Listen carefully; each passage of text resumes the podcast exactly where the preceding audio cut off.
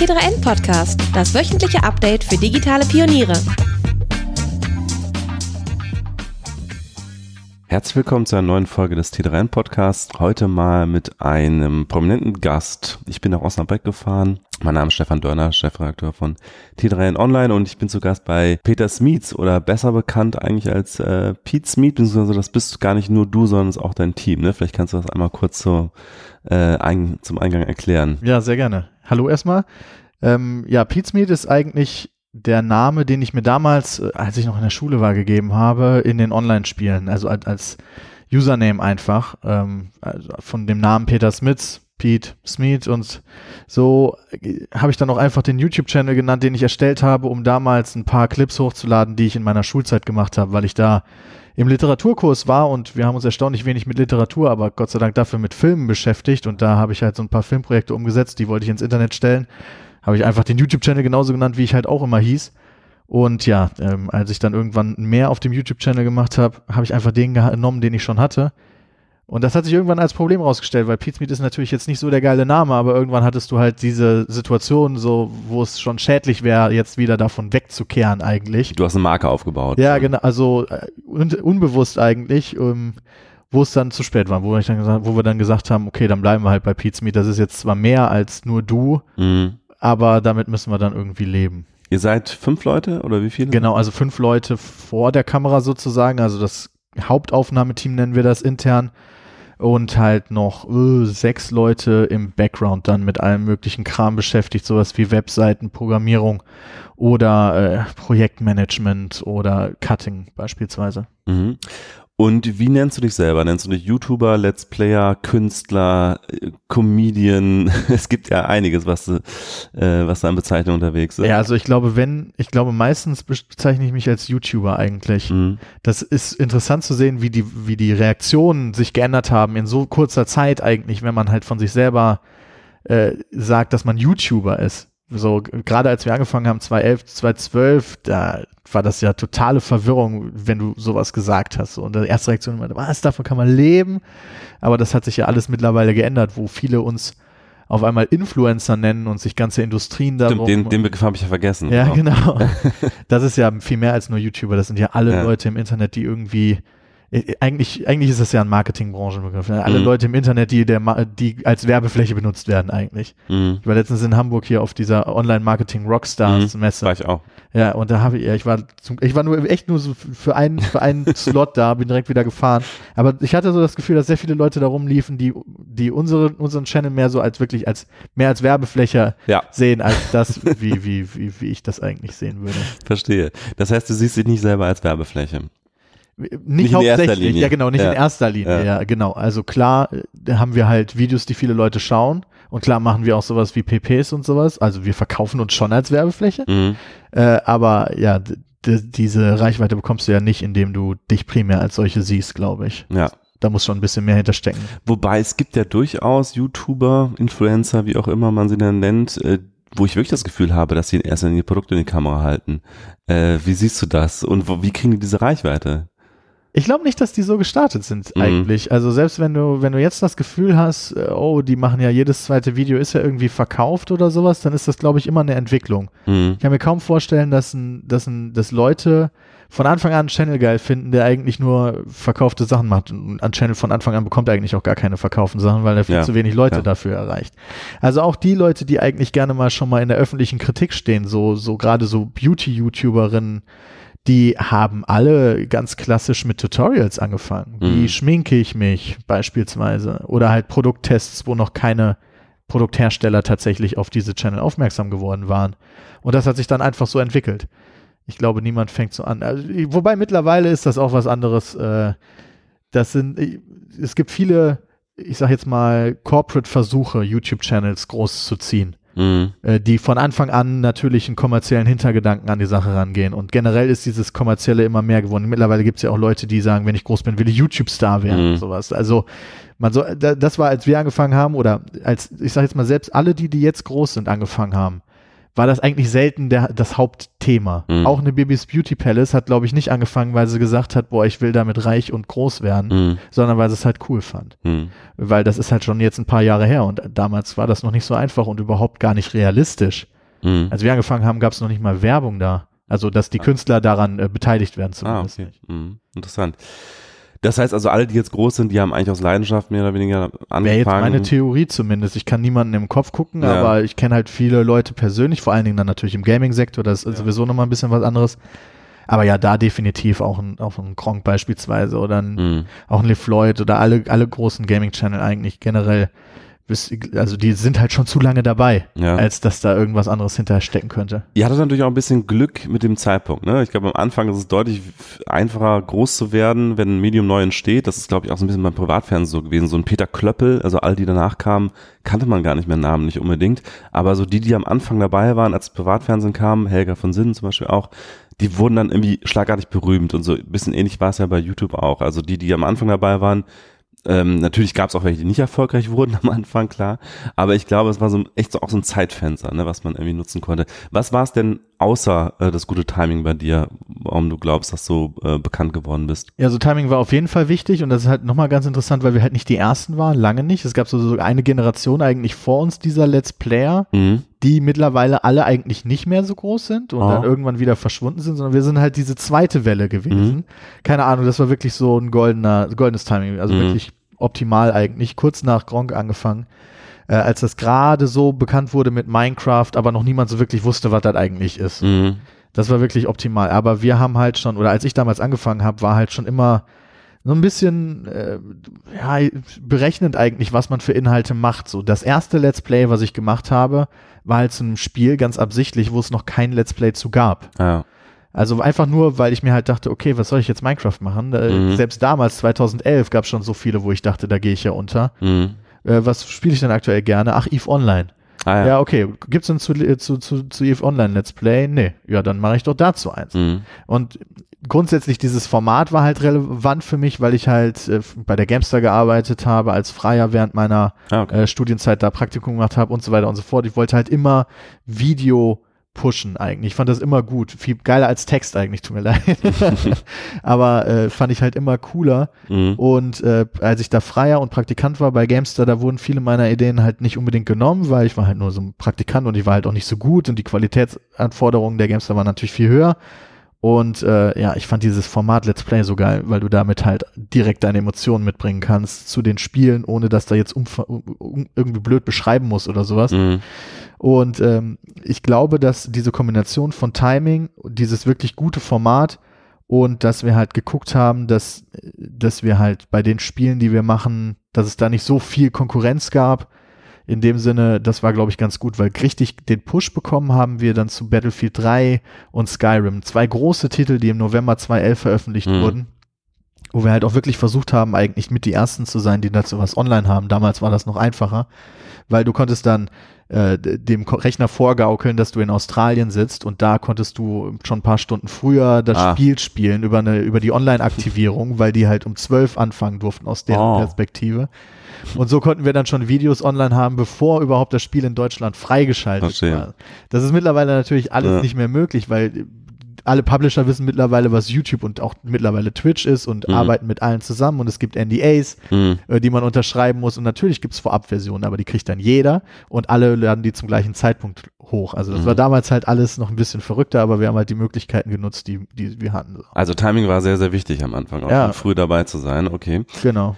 Ähm, lass uns trotzdem mal über das Geldverdienen auch nochmal sprechen. Wir sind ja auch ein bisschen äh, B2B-Medium und äh, sicherlich werden einige auch sich dafür interessieren, welche Werbemöglichkeiten es tatsächlich gibt in diesem Bereich. Ähm, wie verdienst du Geld?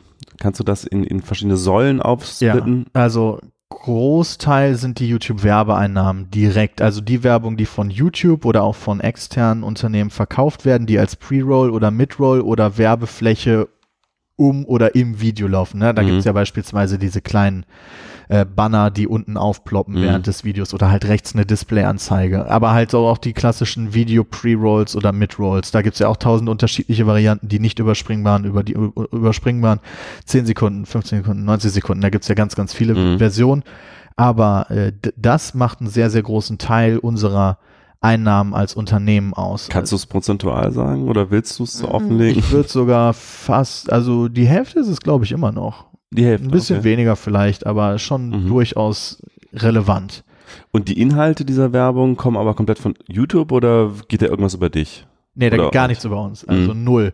Wir könnten nicht mal äh, Sachen, die wir nicht haben Sperren. wollen, genau ausblenden. Das ist immer ein großes Thema, gerade im Wahlkampf, Mhm. weil da halt auch Parteien sind, wo du halt sagst, oh, damit will ich eigentlich gar nicht in Verbindung gebracht werden. Mhm. Aber dann gehen wir halt zu YouTube und sagen, kann man da nicht machen? Und die halt sagen halt, nee, wir können auch aus unserer Perspektive nicht nur einer Partei sagen, ihr dürft nicht. Das wäre halt nicht rechtens. Hat, Kann ich die, auch verstehen. hat die AfD in Videos von euch geworben? Ja, genau. Okay. Aber ich glaube nicht, dass die halt gesagt haben, ey, Mhm. ich werd mal bei Nee, Feedme, klar. sondern halt Gaming oder YouTube oder Zielgruppe 13. Nee, das ergibt keinen Sinn. Wir kennen mehr ab 18 wahrscheinlich. Ähm, ja, und äh, das ist halt ein relativ wichtiger Teil. Dann haben wir so Mhm. die klassischen Sachen wie Merch, trage ja gerade auch ein T-Shirt Mhm. beispielsweise, die wir verkaufen, aber da sind wir mittlerweile auch relativ breit aufgestellt und verkaufen halt Pizmeet gebrandete PCs und Laptops und Gaming-Stühle beispielsweise, äh, allen möglichen Kram, aber auch Klamotten natürlich. Das ist ähm, ja, nicht so viel, aber ist auf jeden Fall auch nicht zu verachten. Da gibt's halt noch Affiliate-Links, das ist eigentlich noch das Kleinste. Äh, Einfach in den Beschreibungen von Mhm. den Videos halt sagen, hey, wenn ihr das Spiel auch selber spielen wollt und nicht nur zugucken wollt, dann könnt ihr es hier bei Amazon kaufen oder Mhm. wo auch immer. Und wenn das da gekauft wird, dann bezahlt halt Amazon einen kleinen Teil an uns dafür, äh, wofür der Käufer aber nicht mehr extra ausgeben muss. Ähm, dann haben wir noch so Zusatzsachen wie beispielsweise äh, sowas wie die Tour, die wir jetzt haben. Äh, Im April gehen wir auf Tour, da verkaufen wir halt ganz klassisch Tickets für und vor Ort wird dann auch wieder Merch verkauft. Die erste Tour, die wir vor zwei Jahren gemacht haben, war leider ein Minusgeschäft, haben wir nicht gut gemacht, Ah, aber hat trotzdem Spaß gemacht. aber die zweite Tour jetzt sieht gut aus, also genug Tickets verkauft und diesmal auch besser organisiert, dass das auf jeden Fall auch was bringen dürfte. Und äh, aber einer der wichtigsten Sachen ist halt neben den YouTube-Einnahmen wirklich die ja, PPs kann man sagen oder Custom Content oder wie auch immer. Das heißt, dass unsere Inhalte dafür genutzt werden, um für Produkte oder Firmen zu werben. Also Product Placement. Ja, Product Oder? Placement ist halt auch schon wieder sehr spitz formuliert, weil du dann halt eigentlich ein Produkt klar platzierst in einem Video, aber es gibt halt auch so größere Zusammenarbeiten. Ich weiß nicht, es ist alles so kompliziert mit diesem Thema. Wir haben jetzt letztens zwei Leute nach Malta geschickt. Mhm. Die haben halt, äh, die sind halt mit einem U-Boot gefahren und äh, haben da unter Wasser einen Schatz gesucht. Alles organisiert von Microsoft, weil die halt äh, ein neues Piratenspiel rausgebracht haben. Okay. Und das war halt präsentiert von diesem Piratenspiel. Mhm. Aber das Spiel kam halt trotzdem gar nicht in dem Video vor. Hat man Ah, jetzt dieses okay. Produkt wirklich in diesem Video platziert oder war es einfach ein klassisches Werbevideo, Mhm. was potenziell was anderes ist als ein Product Placement? Mhm. So oder so war es auf jeden Fall eine Zusammenarbeit. Ähm, aber äh, dazu zähle ich auch sowas wie Bühnenauftritte auf der Gamescom. Auch immer ein wichtiger Faktor. Ähm, dass du da auf einer Bühne bist, das neue Spiel zeigst oder halt einfach mit den Leuten interagierst. Ja, Autogramme gibst oder Fotos gibst oder sowas. Also der Deal ist sozusagen ein Gesamtpaket dann. Also wenn jetzt in dem Fall mit Microsoft, da ist dann irgendwie Leistung wie, ihr ma- ihr macht dieses Video mit dem Piratenschiff, äh, ihr seid bei der Gamescom und so weiter. Oder ist das so das gibt es, Ah, aber jetzt mhm. in dem Beispiel nicht der Fall. Okay, Da, ah, okay. da war es jetzt bei Microsoft nur dieses eine Video okay. eigentlich. Mhm. Ähm, aber äh, das gibt es durchaus auch, Mhm. ja. Äh, dann Webseite haben wir noch auf jeden Fall. Äh, fällt mir gerade nur ein, weil es das auch häufiger schon mal dann im Paket gibt, weil da können wir die Werbung auch selber verkaufen. Das Ah, ja. heißt, okay, dann wird dann halt Bannerwerbung klassisch. Oder? äh, Genau, genau, Bannerwerbung oder auch Pre-Roll-Werbung. Wir haben Mhm. ja auch unsere eigenen Videoformate und dann werden halt so, wie diese Agenturen immer so schön sagen, Pakete geschnürt. Mhm. Da was, da was, da was. Und dann halt noch den Twitter-Post und das Instagram-Bild und ja, das gibt's halt alles. Das ist immer, das ist immer eine große Sache. Äh, ich habe da jetzt kein großes Problem mit. Ich finde das eigentlich ganz okay, solange halt die Leute wissen, woran sie sind. Ne? Mhm. Das ist ja immer die große Frage nach der Kennzeichnung, wo Mhm. halt immer noch sehr viel Hysterie und Verwirrung besteht. Beispiel äh, jetzt auch wieder zu diesem Sea of Thieves Ding. Ähm, wenn Microsoft dazu an verschiedene YouTuber, mit denen die aber gar keine Deals machen, äh, einen Controller rumschickt, der halt speziell dieses Spielbranding hat, Mhm. aber sonst gar kein Geld halt fließt Mhm. und jemand davon dann ein Bild postet, dann sind halt einige der Meinung, das sollte mit Hashtag Werbung gekennzeichnet werden. Wo ich dann auch wieder sagen würde, aber würde es nicht viel mehr bringen, wenn man statt Hashtag Werbung sagt, dieses Produkt habe ich von Microsoft geschenkt bekommen, Mhm. weil dann ist doch die Beziehung des YouTubers zu dem Unternehmen viel klarer, Mhm. als wenn da einfach nur Hashtag Werbung, steht. Das Mhm. ist ja weil Hashtag Werbung steht dann auch bei bezahlten Sachen. Ja. Und der Leser Ja. hat dann keine Ahnung mehr, was was ist. Also da ist halt aktuell noch so, hm, alles sehr verwirrend irgendwie. Genau, es gab eine, eine große Debatte auch um dieses Thema Kennzeichnung und Schleichwerbung und ähm, wie geht ihr aktuell damit um? Also ähm, äh, wie kennzeichnet ihr? Im Endeffekt haben wir intern die Ansage, weil uns, das haben wir auch mal so von, ich glaube, Landesmedienanstalt in Berlin so gesagt bekommen, denen ist das Wichtigste, dass der Zuschauer oder Leser oder wie auch immer weiß, woran er ist. Mhm. Das heißt, wir versuchen da immer einfach ins Detail zu gehen und relativ klar zu sagen, was Sache ist. Wenn ich einen Controller von Microsoft geschickt bekomme, steht da in dem Text, den Controller habe ich von denen geschickt bekommen. Wenn wir die Jungs auf Malta schicken, dann steht da im Video Werbevideo. Mhm. Und in der Beschreibung nochmal klarer, wie die Beziehung ist. Wir schreiben da jetzt natürlich nicht rein, hey, wir haben X Summe dafür bekommen, aber ja, so ist das halt. Wenn, wenn wir von Mercedes eingeladen werden nach Las Vegas, dann steht halt, dann sage ich in den Videos, das ist jetzt keine verdielte Sache, aber ich habe Reise und Unterkunft gezahlt bekommen und es steht dann auch nochmal in der Beschreibung. Wir wollen halt immer eigentlich, dass halt niemand verarscht wird. Mhm. Das ist so ein bisschen unsere Herangehensweise. Und ich glaube, das ist auch sinnvoller, als einfach überall Hashtag Werbung drauf zu klatschen. Ja, genau. Wir können dann kurz auch den Hintergrund erklären, wie wir uns kennengelernt Ja. haben. Das war in Las Vegas bei der äh, Consumer Electronics Show CES und wir wurden beide von Daimler eingeladen. Ähm, bei uns steht es unter den Artikeln drunter dann, äh, die die äh, Einladung erfolgte äh, von, äh, von Daimler und es hat keine Auswirkungen auf die Berichterstattung. Also wir machen natürlich auch einfach eine allgemeine CES-Berichterstattung in solchen Fällen und du sagst es in den Videos und ähm, wir hatten auch schon während der Reise darüber gesprochen, du hast gesagt, ähm, da fließt äh, kein Geld äh, extra jetzt äh, von Daimler, sondern die laden einfach nur ein, zahlen Hotel, Flug und so weiter. Ähm, äh, angeblich macht das Daimler auch gar nicht. Ich habe mal mit, mit Daimler-Leuten geredet und die sagen, die, die machen das nicht bei Influencern. Die machen zwar so Journalisteneinladungen wie bei anderen Journalisten, aber eben kein, keine Deals darüber hinaus, wo irgendwie Geld fließt. Ähm, andere machen das und ähm, wie, ja, wel welche Sachen nehmt ihr an und welche nehmt ihr nicht an? Wie entscheidet ihr das? Also es muss halt immer irgendwie passen. Also wir Mhm. können halt, wir können halt nicht irgendwie in nicht bezahltem Video A sagen und in bezahltem Video B sagen, so, nee, Mhm. das finden wir voll scheiße und dann, also, oder ich kann halt nicht jetzt äh, ein PP eigentlich für Fiat machen, wo ich halt sage, Fiat ist cool. So, weil das passt irgendwie nicht so wirklich, weil ich mich schon mal über den Fiat meiner Freundin aufgeregt habe und ich halt immer öffentlich halt sage, ey, ich mag meinen Mercedes und ich mag Mercedes, bla bla bla.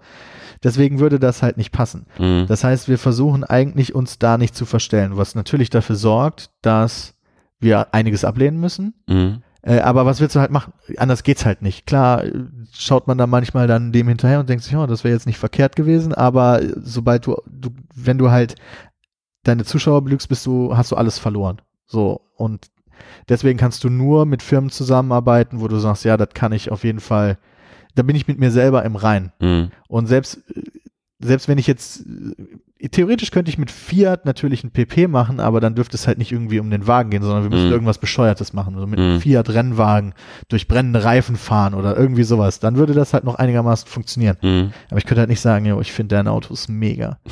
Aber das vierte Angebot ist fiktiv. Ja, genau, ist jetzt fiktiv. ja. Also ich sage einfach, Ja. keine Ahnung, ja, ist fiktiv, haben wir nicht bekommen. Okay, aber wie viele Angebote bekommt ihr denn so, sagen wir mal, im Monat?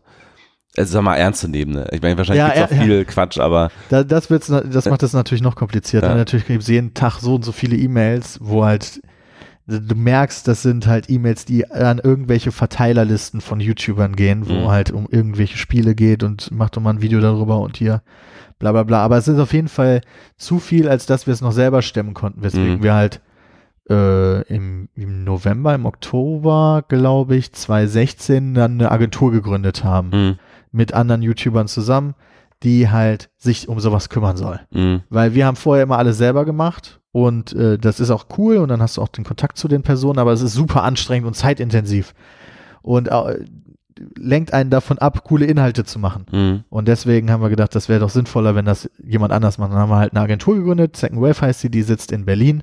Und mittlerweile können wir halt alle Anfragen, entweder laufen die direkt zu denen oder wir können die halt einfach weiterleiten. Und deswegen weiß ich jetzt nicht, wie der aktuelle Stand ist, wie viele Anfragen dabei äh, da immer kommen, aber es kommen auf jeden Fall nicht wenige. mh. Wir müssen auch, wir haben noch diese Luxussituation, dass wir nicht nur Sachen ablehnen müssen, wo wir uns halt nicht drin identifiziert sehen, sondern weil wir einfach keine Zeit haben dafür.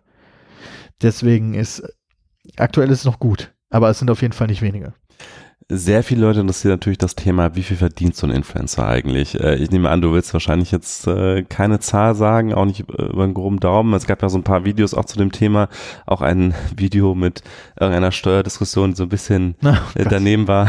Meine Freundin ist ja Steuerfachangestellte, ja. die meinte auch, das stimmt ja alles vorne und hinten nicht, was da gerechnet wurde. Ja, ähm, ja also erfolgreiche YouTuber verdienen überdurchschnittlich gut, würde ich sagen. Und auch wir, die ähm, mit vielen Leuten, also wir haben ja irgendwie jetzt elf Leute, die auf der Payroll stehen, auch wir, äh, uns geht's gut. Mhm. Ja. Jetzt nicht äh, Fernsehstar gut oder nicht, hey, ich bin eine Einzelperson und habe genauso viele Views gut, logischerweise, mhm. aber immer noch, würde ich sagen, äh, über dem deutschen Durchschnitt. Mhm.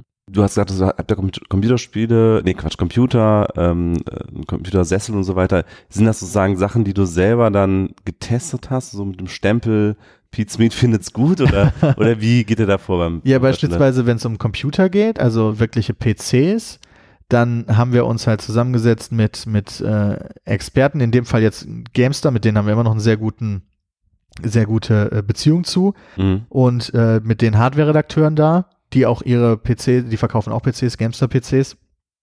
Und mit denen haben wir geguckt, was sind die Anforderungen, was hätten wir für Anforderungen beispielsweise, was wäre für uns der perfekte PC. Mhm. So, dann wird er natürlich viel zu teuer wird aber auch im Shop angeboten, aber dann, okay, was, wie können wir das denn jetzt für den kleineren Geldbeutel machen oder für den noch kleineren, für den noch kleineren und wo, was würden wir gut finden, was schlagen die vor und so wird das dann halt ausgearbeitet, was wir uns halt vorstellen könnten. Und bei den Sitzen, ja, da hatten wir, das, solche Sachen entstehen halt immer natürlich. Da waren wir halt äh, bei irgendeinem Event und die Sitze waren halt cool und dann haben wir uns mit denen, die waren gebrandet, aber von was anderem und dann haben wir gesagt, ey, die sind ja cool, wollte er nicht mal Pizza mit Sitze machen. Ja, das können wir uns eigentlich ganz gut vorstellen. Und dann mhm. entwickelt sich das so halt. Mhm. Also irgendwas muss da schon, irgendwas muss sich da schon ergeben haben vorher, dass man halt auf die Idee kommt. Mhm. Wie sieht denn die YouTuber-Szene aktuell in Deutschland aus? Also es gibt ja äh, den großen Bereich Let's Player, zu denen ihr auch mit dazugehört, wobei er nicht nur Let's Plays macht. Ähm, es gibt, was ich irgendwie noch mitbekomme, äh, viel äh, Comedy und äh, Beauty. Ähm, gibt es sonst noch irgendwie, gibt es politische Formate gibt es wenig. Also es gibt diesen Mr. Wissen to Go, den ich mal mitbekommen habe, äh, der ja so ein bisschen was Politisches macht, aber es ist deutlich kleiner. Ne? Wie, wie würdest ja. du die YouTube-Szene aktuell beschreiben? Also je nachdem, wonach man geht, ist, glaube ich, Gaming das mit Abstands größte, vor allen Dingen, wenn es um Wiedergabezeit geht, also wie mhm. viele Minuten werden tatsächlich geschaut. Äh, aber äh, Lifestyle slash Beauty ist halt auch riesig. Comedy halt, ja, ich würde sagen, dann da, da drunter. Mhm. Und ähm, ja, der Rest ist sehr viel kleiner. Egal ob Car oder Food oder ja, dann nochmal ganz viel weiter, dann irgendwann sowas wie tatsächlich Politik. Wissensformate an sich gibt's aber durchaus erfolgreiche. Sowas wie kurz gesagt beispielsweise ist ein sehr beliebter Channel, der echt riesig ist, der halt immer in relativ kurzer Zeit versucht, recht komplexe Themen mhm. Verständlich zu machen. Sowas wie Resource ist auch ein großer Channel. Also Wissensformate gibt es durchaus und Wissenschannel, aber die sind halt selten, äh, ich sag jetzt mal, dass die eine Meinung vertreten oder sowas. Mhm. Oder sind halt mehr so großes Ganzes, weniger jetzt sowas mhm. politisches. Also das hatte ich halt auch schon, als ich das eine oder andere Mal mit Politikern gesprochen hatten, die hatten halt schon mal YouTuber eingeladen, aber entweder sind die da nicht gekommen oder die wussten halt gar nicht, wen sie einladen sollen, weil mhm. große YouTuber, die sich mit dem Thema Politik beschäftigen, eher nicht so das große Ding. Hier, Technik äh, gibt's noch viele, ist so ein großes Feld, fällt mir gerade ein. Äh, ja. Äh, sehr großes Ding, so äh, Produktrezensionen mhm. und neue Gadgets und sowas halt. Äh, ein ja, da gibt's halt einige. Nenne ich hm. jetzt mal keine Namen, ist ja potenziell Konkurrenz. Macht ihr sowas mit Produkttests? Also Konkurrenz bei euch, meine ich. Ja, ach so, nee, das kannst du ruhig machen. äh, ja, machen wir, aber ist jetzt nicht so ein Schwerpunkt von uns. Ja. Ach so, ja, es gibt halt einen riesigen amerikanischen YouTuber, MKHB heißt der also der hat diese ganze, diese ganze Produktionsqualität nochmal auf Next Level gestellt. Mhm. Also es ist unfassbar, wie gut seine Videos aussehen und der geht gerade mega durch die Decke. Ah, okay. Ja. Ich kenne also ey, aus der englischsprachigen Welt noch dieses Crash Course History und so. Also da gibt's ja wirklich so richtige Wissensvermittlungsvideos. Kurz gesagt sind mir auch mal beim Weg gelaufen, aber ich habe immer das Gefühl, dass so diese, diese ernsthaften Formate in Deutschland nicht so populär sind, äh, wie jetzt in der englischsprachigen Welt. Aber vielleicht geht's auch mir vorbei einfach. Ähm, wie funktioniert das denn technisch? Also, äh, welcher Software nehmt ihr auf? Äh, OBS heißt die. Das heißt, ähm, das ist ein Programm, ist kostenlos. Mhm. Das ist ganz angenehm. Also die Einstiegshürde ist relativ gering. Mhm. Ähm, wo, das ist so richtig so ein Szenenbildner eigentlich. Du kannst halt das Spiel reinpacken, aber du kannst da halt auch noch Bilder oder Texte oder deine Kamera direkt reintun. Ah, okay. Und dann halt auf Aufnahme drücken. Äh, wird bei uns aber trotzdem noch nachbearbeitet. Vorne, also je nachdem, was für ein Video wir machen. Manchmal machen wir halt nur vorne einen Schnitt, hinten einen Schnitt, unser Intro davor, ein paar Einblendungen rein, fertig. Aber mittlerweile haben wir halt auch gemerkt, wie sich unsere Zuschauer demografisch verändern. Also mhm. der, der Balken oder prozentual hatten wir, glaube ich, zwei 14 oder sowas, 13 bis 17-Jährige 25 Prozent und mhm. jetzt sind die noch bei 4 Prozent. Ah, okay. Also diese mitgewachsen. Ja, genau. Einfach mit älter mhm. geworden, richtig. Ich halte es auch für sinnvoll, sich dann danach zu richten, weil man ja auch selber mit älter wird, als mhm. anstatt krampfhaft zu versuchen, mhm. irgendwie bei den Jungen zu bleiben. Das gibt es andere Beispiele bei YouTube für, wo das überhaupt nicht funktioniert hat.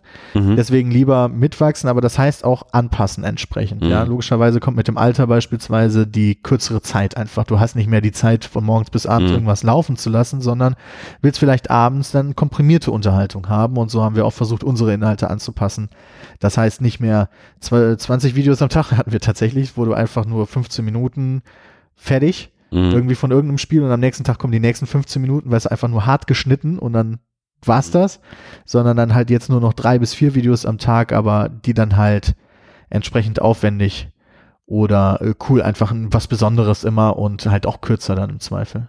Spielst du eigentlich noch äh, Computer ohne mitzuschneiden? Oh ja. Ja. Also oh es, ja. Es macht dir immer noch Spaß. Ja, ne? das war schon immer meine größte Passion und ist es auch immer noch. Das wird, glaube ich, in meinem ganzen Leben niemals mehr weggehen. Ich schaffe es tatsächlich, wenn wir von 10 bis 18 Uhr in der Aufnahme sind, ab 20 bis 24 Uhr dann irgendwas anderes zu spielen, ohne dass die Kamera läuft. Vor allen Dingen aktuell ist ja der Fortnite-Hype, so ein Videospiel, was gerade alles, du merkst tatsächlich, das ist so ein großes Phänomen, dass du merkst, dass alle anderen, das Gaming-Channel, die sich nicht mit diesem Thema Fortnite beschäftigen, halt dass deren Zahlen runtergehen. Ah, okay. Weil alle Welt nur noch Fortnite spielt. Und mhm. alle anderen Spiele sind gerade irrelevant. Mhm. Das ist so abgefahren. Das ist schon Minecraft-Level von Phänomen. Okay.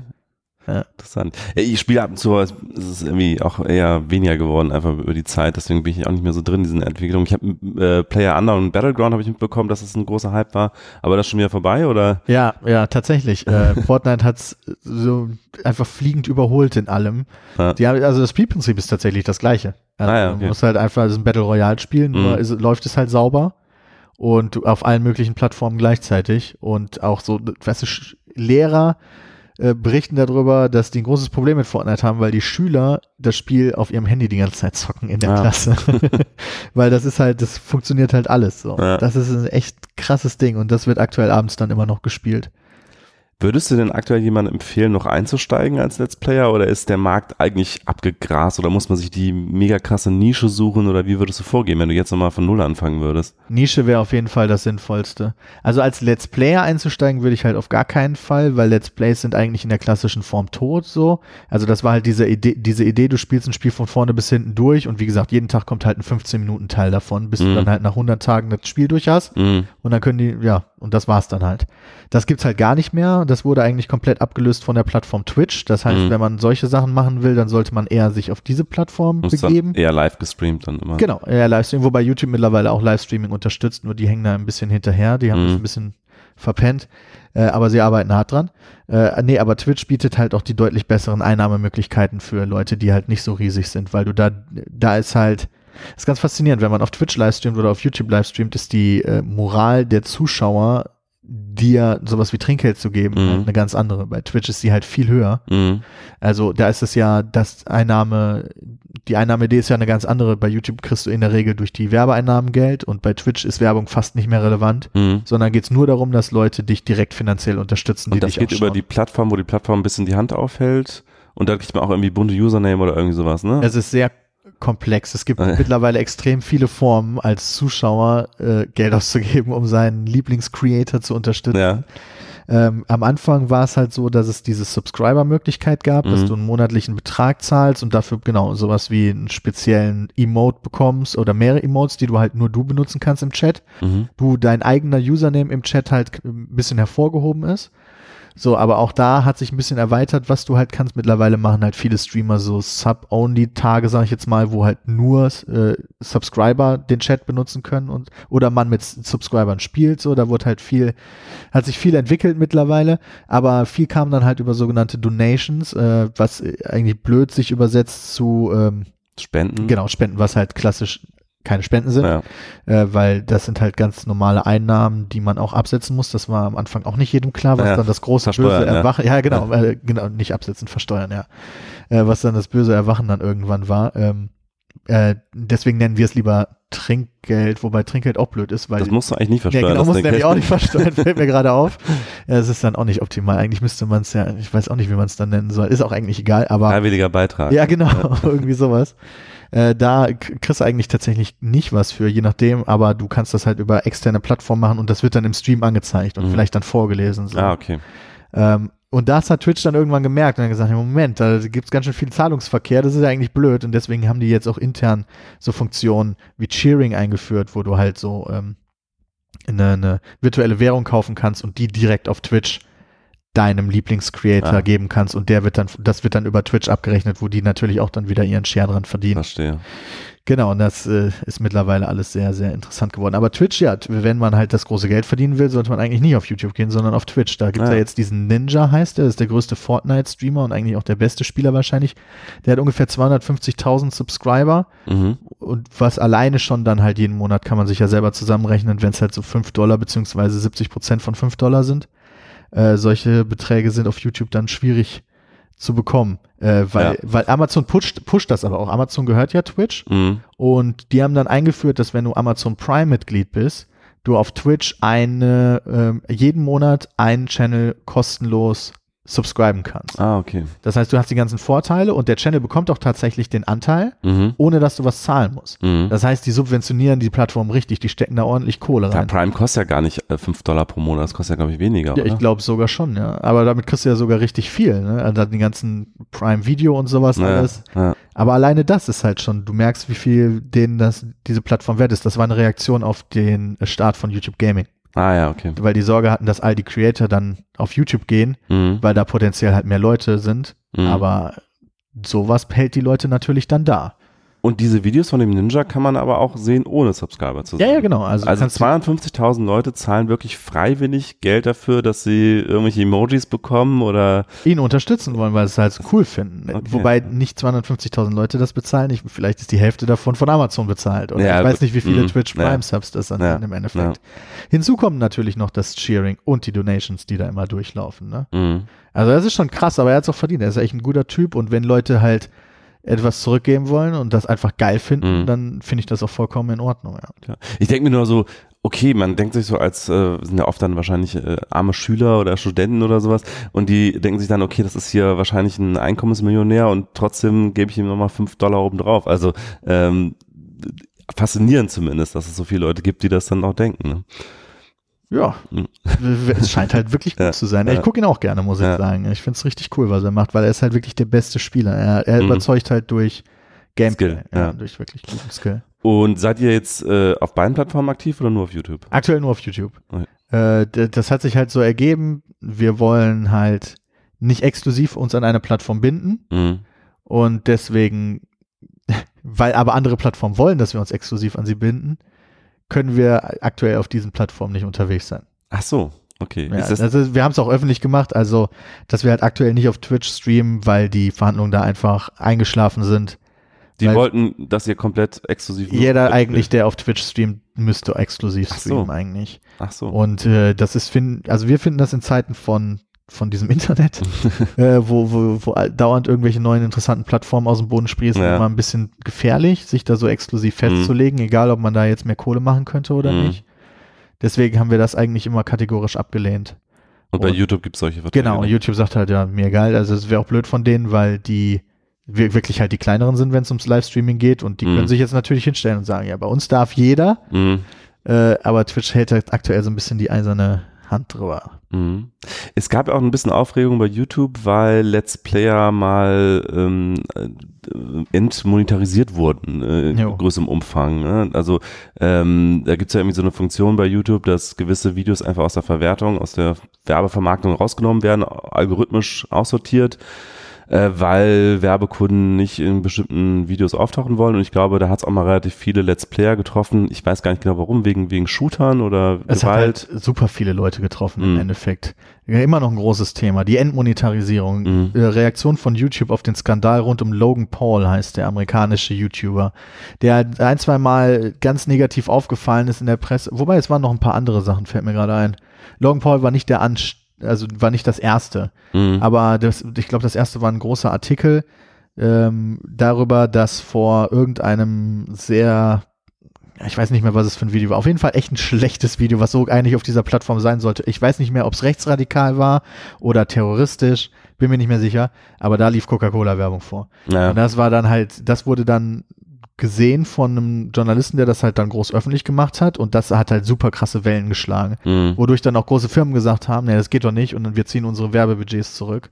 Und dann hat YouTube halt reagiert und gesagt, okay, das ist natürlich blöd. Wenn gar keiner mehr verdient, da müssen wir halt gucken, dass sowas nicht mehr passiert. Und weil so viele Videos auf dieser Plattform äh, jeden Tag hochgeladen werden, kannst du es ja gar nicht händisch machen.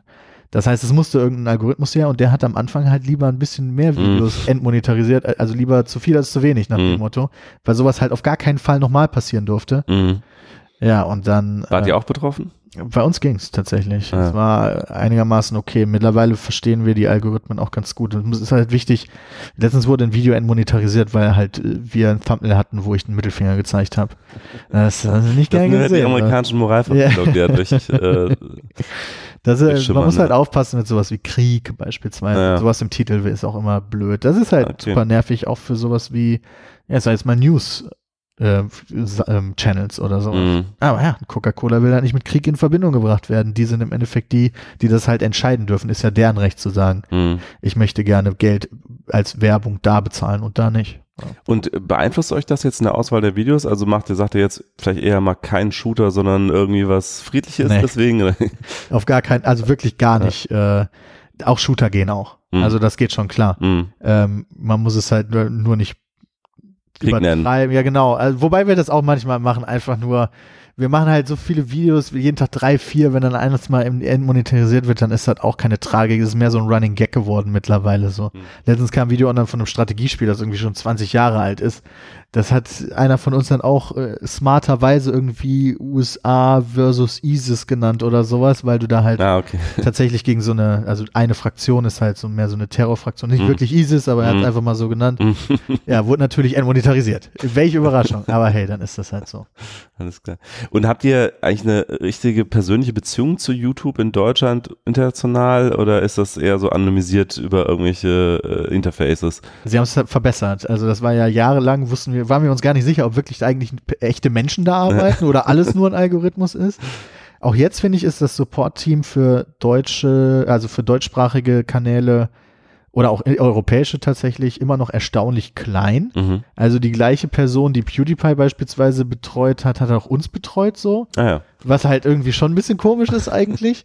ähm, äh, mittlerweile haben sie halt ein bisschen aufgestockt, immer noch ein sehr kleines Team, aber ja, wir kennen die Leute dann mittlerweile persönlich. Ich habe jetzt nächste Woche gehe ich die, glaube ich, besuchen in München mal wieder, weil ein paar Fragen aufgekommen sind, weil wieder irgendwas, irgend, also dieser Algorithmus bei YouTube ist ja der äh, Obergott, der quasi mhm. bestimmt, ob du jetzt gerade erfolgreich bist oder nicht. Mhm. Egal, ob die Leute dich abonniert haben oder nicht, potenziell kann es halt sein, dass sie deine Videos einfach übersehen, mhm. je nachdem, wie viele Kanäle die abonniert haben oder die Videos dann halt einfach unterschlagen, also nicht unterschlagen werden, das ist jetzt zu böse formuliert, mhm. aber wir bekommen schon häufiger Berichte von Usern, die sagen, hä, das Video wurde mir gar nicht angezeigt. Mhm. Und dann, dieser Algorithmus ändert sich halt hundertmal im Jahr mhm. und YouTube weiß halt selber nicht immer hundertprozentig, was gerade ist. Die versuchen halt durchgehend immer für den Nutzer natürlich aus deren Perspektive das beste Erlebnis zu schaffen. Und aus deren Perspektive bedeutet das, den Nutzer so lange wie möglich auf YouTube zu halten, beispielsweise. Das ist ja das, was Facebook irgendwann umgebracht hat. Ja, eigentlich schon. Deswegen, ja, ja, aber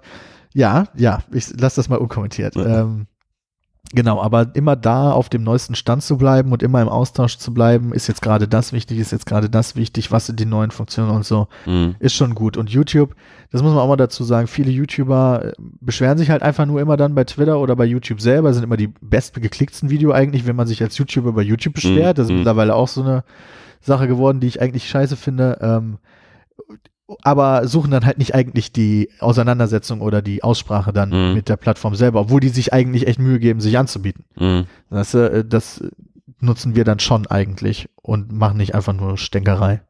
Ist denn der Revenue Share zwischen YouTube und den YouTubern bei allen gleich oder ist das Verhandlungssache? Gute Frage. Ich, würde tippen, die sind bei allen gleich, aber vielleicht haben wir auch schlecht verhandelt. aber du willst auch nicht öffentlich machen, wie der nee, Share ist. Äh, nee, ich bin mir nämlich auch nicht sicher, ob das in den Nutzerarbeit, äh, ob, ob wir es dürfen quasi ja, oder ja, nicht, deswegen ja. lieber nicht. Wie ist es, wenn man so als kleiner YouTuber irgendwie ohne jetzt Beziehung zu YouTube anfängt, gibt es da irgendwie einen festen Share oder? Ja, am Anfang wird, glaube ich, bei dir keine Werbung angezeigt, auch als Reaktion auf die ganzen Problematiken. Ah, also du kannst okay. jetzt nicht einfach als Nazi einen Channel machen, da deine mhm. Nazi-Videos hochladen und dann läuft da halt Werbung, sondern äh, du musst halt schon eine gewisse Zuschauerschaft aufgebaut haben. Ich weiß jetzt gerade nicht die aktuellen Zahlen, das ist aber wirklich nicht so viel, mhm. bevor du überhaupt äh, äh, bevor überhaupt Werbung angezeigt ja. wird. Aber ich glaube, dann ist es so ein standardisiertes AdSense-Verfahren, wo ja. man sich da ein Konto machen muss und dann wird das alles darüber dann geregelt. So. Wahrscheinlich so 60, 40 oder sowas oder 70, 30 oder? Ich kann es dir nicht. Ja. 70, 30 würde mich sehr wundern, aber ich, ich weiß es wirklich nicht. Mhm. Du hast dich ja auch schon mal so ein bisschen politisch engagiert im Bereich Gamesförderung, äh, warst auch auf politischen Veranstaltungen. Ähm, stehst du irgendwie einer Partei nah? Würdest du das öffentlich machen oder ist, äh, wie siehst du da dein, äh, dein Steht tatsächlich keiner Partei nah, wirklich. Ich bin auch kein Parteimitglied oder sowas. Bei mir ist das halt so ein bisschen entstanden, weil ein Kumpel von mir ähm, überraschend eigentlich als Nachrückkandidat in das Europäische Parlament gekommen ist. Ah, okay. Der war vor allen Dingen äh, hier in Osnabrück äh, aktiv bei den Jusos und äh, dann hat man aber schon so gemerkt, oh, der eine will vielleicht äh, gehen wieder zurück in die Lokalpolitik, vielleicht er ist der Nachrückkandidat. Oh, jetzt könnte es aber doch interessant werden und dann ist das halt tatsächlich geworden. Mhm. Also ist nachgerückt dann und äh, da habe ich ihn dann ein bisschen begleitet am Anfang, weil er hat, wir haben uns dann auch beim Bierchen darüber unterhalten, wäre doch cool eigentlich, wenn man Politik ein bisschen greifbarer machen könnte. Mhm. Weil ich hatte auch bei uns, äh, bei mir persönlich, aber auch bei unseren Zuschauern, äh, immer so ein bisschen das Gefühl, dass da auch schon durchaus Frustration herrscht und äh, tja, dass eigentlich alles nicht so wirklich transparent läuft. Und äh, dann haben wir uns halt überlegt, dass das doch ganz cool wäre, dass er seinen eigenen Channel machen sollte. Und dann habe ich ihm angefangen, so auch seine erste Woche in Brüssel beispielsweise im Europäischen Parlament begleitet, ihm ein bisschen geholfen, so wie macht man Vlogs und sowas. Und äh, so kam dann das erste Mal so meine, meine persönliche direkte Beziehung zur Politik zustande. Mhm. Und das war halt ganz interessant eigentlich, weil alle Leute, die ich da getroffen habe, habe ich halt erstaunlicherweise als Menschen kennengelernt, die ja tatsächlich aus ihrer Perspektive für was Gutes kämpfen eigentlich. Mhm. Also es ist eigentlich engagierte Leute, was man so bei der öffentlichen Berichterstattung über die EU nicht unbedingt immer so denken würde. Mhm. Ja, das war ganz interessant. Und darüber kam dann das erste Mal zustande, dass Katharina Barley äh, eingeladen hat, damals noch Generalsekretärin der Heute SPD. ja Ministerin inzwischen. Genau, richtig, ja. Äh, die wollte sich mit YouTubern unter, äh, unterhalten, beziehungsweise, ja, musste nicht YouTuber sein. Influencer. Ja, sagen wir es einfach mal so ähm, weil da war ein Hackathon mhm. äh, bei denen in der Parteizentrale in, äh, in Berlin und dann einfach mal so ein lockeres Gespräch drüber, wie, wie, was läuft denn da so? Ähm, und das war echt cool und das habe ich auch gemacht und Timo war auch da, mein Kumpel, der im Europäischen mhm. Parlament ist und äh, über den lief dann sozusagen die Einladung an mich. Ein, also ein anderer politischer Channel war noch da und ansonsten war das echt traurig. Da habe ich das erste Mal gemerkt, dass so YouTuber und so das eigentlich gar nicht so wirklich interessiert, was da, mhm. wenn die da so eingeladen werden. Weil es wurden echt einige eingeladen werden. Keine einzige Frau, das weiß ich noch, das hat Frau Wali nämlich echt äh, mhm. ein bisschen, äh, ein bisschen traurig gestimmt. Aber ja, das war ganz cool. Und wie offen die dann da geredet hat, wenn mal keine Kamera lief, das war auch sehr, sehr erfrischend eigentlich. Habe ich so vorher auch noch nicht als naiver Typ fest äh, kennengelernt. Und ja, dann habe ich davon ein Video gemacht, ein Foto gemacht und dann haben die Leute darunter geschrieben, ja, hier SPD, bla bla bla, finde ich voll unfair, dass du nur die eine Seite pusht und so. Ich halt, ja, hey, das ist die Einzige, die gefragt hat, ja, wenn mich so mhm. Peter Tauber einladen würde, damals Generalsekretär mhm. der CDU, würde ich auch da ja sagen. Und das hat witzigerweise eine Mitarbeiterin von ihm gesehen. Und dann wurde ah, ich auch da eingeladen. Okay, und dann bist du auch gegangen. Ja, da bin ich natürlich auch gegangen, habe auch davon dann ein Video gemacht. Mhm. Und äh, so hat sich das dann ergeben, dass dann der eine mit dem anderen geredet hat und ja, mittlerweile passiert das schon mal häufiger, dass man da in Kontakt ist miteinander. Vor allen Dingen jetzt, als wir die Problematik hatten mit der äh, Rundfunklizenz und mhm. als es jetzt um den Koalitionsvertrag ging, weil mhm. da das war ja durchaus sehr spannend, gerade beim Koalitionsvertrag der Großen Koalition, aber auch schon davor, als ja noch über Jamaika diskutiert wurde, inwiefern die Gamesindustrie da stattfinden wird, beziehungsweise das Medium, Videospiele. Mhm. weil das bisher ja eigentlich nicht wirklich stattgefunden hat. Ähm, aber jetzt ja doch. Also es hat sich einiges Gutes ergeben dann eigentlich für das Medium Videospiele. Und das war eine interessante Zeit, wo ich halt auch immer die Gespräche gesucht habe. Aber wir haben, also die Videospiele haben ja auch, einen, also beziehungsweise die Industrie hat ja auch einen eigenen Verband dafür. Genau, Games-Verband heißt er, glaube ich. Genau, mittlerweile, also die hatten zwei, äh, Bio- und Games-Verband, die haben sich mittlerweile mhm. fusioniert zu einem, was viel klüger ist auch. Mhm. Und ja, da ich halt auch in der Industrie aktiv bin und auch die Leute vom Verband kenne, hat sich das dann halt alles so ergeben irgendwie, dass man da zwischendurch mal ja, ich will jetzt nicht sagen Vermittler, aber dass man halt zumindest an Gesprächen teilnimmt oder so, irgendwann mal um Meinung gebeten wird oder sowas. Und die Politiker hören zu, weil sie wissen, du hast Reichweite und genau. du hast die junge Zielgruppe, die deine Videos sehen. Das will ich jetzt niemandem unterstellen. aber ich könnte mir das durchaus vorstellen, dass das einer, warum, warum sonst? Ganz ja. ehrlich, warum sollten die sonst mit mir reden? Das ergibt sonst keinen Sinn. Ich bin irgendein Dude. Also ich glaube, das ist schon eher das Interessante, so wenn du da halt Leute hast, denen echt oder den, was Social Media angeht, aus Politikerperspektive viele Leute folgen. Mhm. Wenn man sich mal die Social Media Profile von Politikern anguckt, das ist ja, denen folgen nicht so viele Leute. Mhm. Ja, vielleicht zu dir jetzt. Genau, genau, ja. ja. Ähm, und wie viele Leute haben diese Videos gesehen von deinem Kanal? Also hat, hat die das wirklich interessiert, diese ja, Twitch ja, ja, weil du darfst den halt das nicht mit dem Zeigefinger oder sowas mhm. bringen, ne? sondern da ging es halt so denen in erster Linie darum, oh, ich sag jetzt mal, Peter, den wir jetzt schon jahrelang verfolgen, das Kellerkind, das immer nur zockt, jetzt auf einmal in der Parteizentrale. So, natürlich ist das erstmal interessant. So. Mhm. Und äh, über die Schiene geht man dann lieber, als zu sagen, so, heute habe ich das gelernt, habe ich das gelernt. Also es muss halt schon ein unterhaltsames und interessantes Video dann insgesamt werden. Mhm. Aber ja, das waren sogar überdurchschnittlich ah, ja. gut laufende Videos eigentlich. Mhm. Ja, wie, wie geht's denn weiter der, mit der YouTuber-Szene oder mit, äh, wie auch immer man es jetzt nennt, das ist ja auch jetzt viel Twitch und so. Siehst du da irgendwie so einen großen Trend oder? Wirklich eine gute Frage, sehr, sehr schwierig immer einzuschätzen, gerade dabei. Am Anfang haben mir Leute immer gesagt, das, was ich mache, geht sowieso maximal zwei Jahre. Jetzt sind wir sieben Jahre dran. Äh, wie die Welt in einem Jahr aussieht, super schwierig vorherzusagen. Twitch ist halt eine Macht. Livestreaming ist interessant. Livestreaming generell interessant, glaube ich, für viele Leute. Ich habe letztens einfach einen Livestream davon gemacht, wie ich mir morgens ein Gänseei gekocht habe.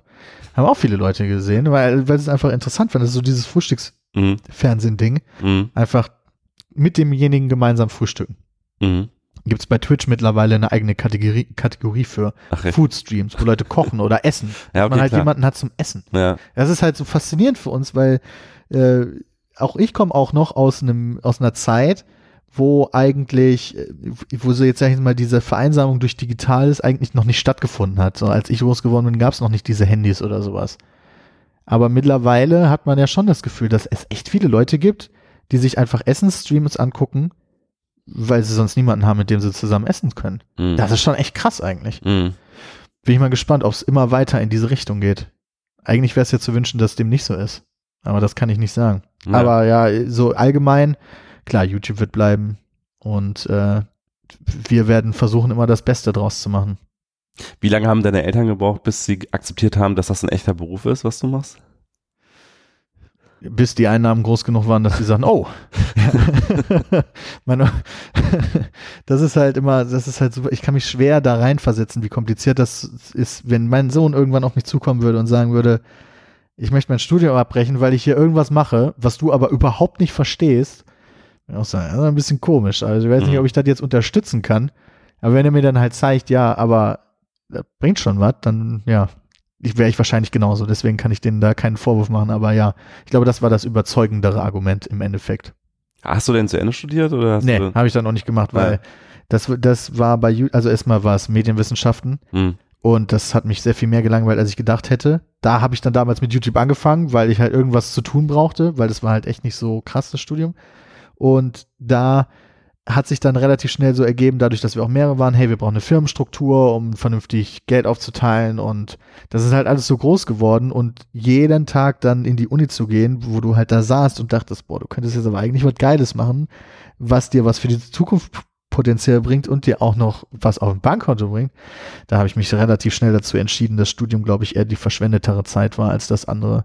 Und ich halte das für im Nachhinein für die absolut richtige Unter äh, Entscheidung, weil wenn jetzt YouTube nicht geklappt hätte, weil ich zu wenig Zeit dafür gehabt hätte, weil ich studiert hätte, mhm. dann hätte ich jetzt, ein, ja, keine Ahnung, einen Bachelor, Ich wüsste nicht, wo ich jetzt wäre. Also ich glaube, das ist jetzt so besser gelaufen. Mhm. Allein die Kontakte, die man sich angesammelt hat, innerhalb der Industrie, aber auch irgendwo mhm. anders, das wird, das kann man einem nicht mehr nehmen. Wie vernetzt ist denn die YouTube-Szene? Also kennst du, du kennst die großen Game. Äh, ja. Äh, man kennt sich eigentlich, man mag sich eigentlich. Ich bin mit einigen gut befreundet, mit anderen halt so, ja, man macht mal was zusammen und mhm. mit anderen halt so, mit denen muss man jetzt nicht unbedingt was zu tun haben. Aber eigentlich das Schöne ist, in der Game-Szene gibt es eigentlich selten so krassen Beef oder sowas. Mhm. Dass man halt so, okay, der hat Krieg mit dem oder irgendwie sowas. Sondern Weil sowas gab es ja auch öffentlich ausgetragene YouTube-Streitigkeiten. Ja. Äh, Aber da sind wir schon wieder mehr so im Lifestyle-Bereich, ja. wo das auch mittlerweile dann irgendwann so häufig vorkam, dass du dir dachtest, hm. Ist es inszeniert, oder? Ja, genau, weil dann sind wir schon wieder auf so einem, auf so einem äh, Niveau, keine Ahnung das ist so nichts, was mich anspricht. Die Gaming-Szene ist da ein bisschen äh, harmonischer eigentlich und ja, man hat halt immer die gleiche Passion zu, in, an erster Stelle und das sind halt mhm. Videospiele und das verbindet natürlich. Und ja, da sind sehr viele sehr sympathische Leute dabei, mit denen man gerne auch mal privat was macht. Sind das eigentlich die guten oder die erfolgreichen äh, Gaming-YouTuber, äh, sind die gute Spieler oder sind die eher äh, gut in der Unterhaltung oder muss es immer eine Mischung sein oder wie ist das so? Ich glaube, eine Mischung wäre nicht schlecht, aber viele sind eigentlich, glaube ich, eher schlechte Spieler. Ja, ja. Äh, also, ja, was heißt schlechte? Das, das ist vielleicht ein bisschen übertrieben. Also, man kann einem noch zuschauen, aber äh, ich würde uns jetzt nicht als gute Spieler bezeichnen. Weil, ja, wir sind halt einfach nicht so gut. Wir haben aber natürlich viel Erfahrung, aber wir sind keine Pro-Gamer. Wir sind jetzt nicht auf hm. E-Sport-Level oder hm. Ich würde schon sagen, eher überdurchschnittlich, aber nicht so, dass du auf unseren Channel gehst, um zu gucken, wie es gemacht wird. Dafür sind wir dann teilweise zu verpeilt oder uns ist es auch nicht wichtig genug, sondern es geht halt mehr so um die Interaktion untereinander, um Quatsch zu erzählen, um zu lachen. Das ist zumindest bei uns eher der Fall.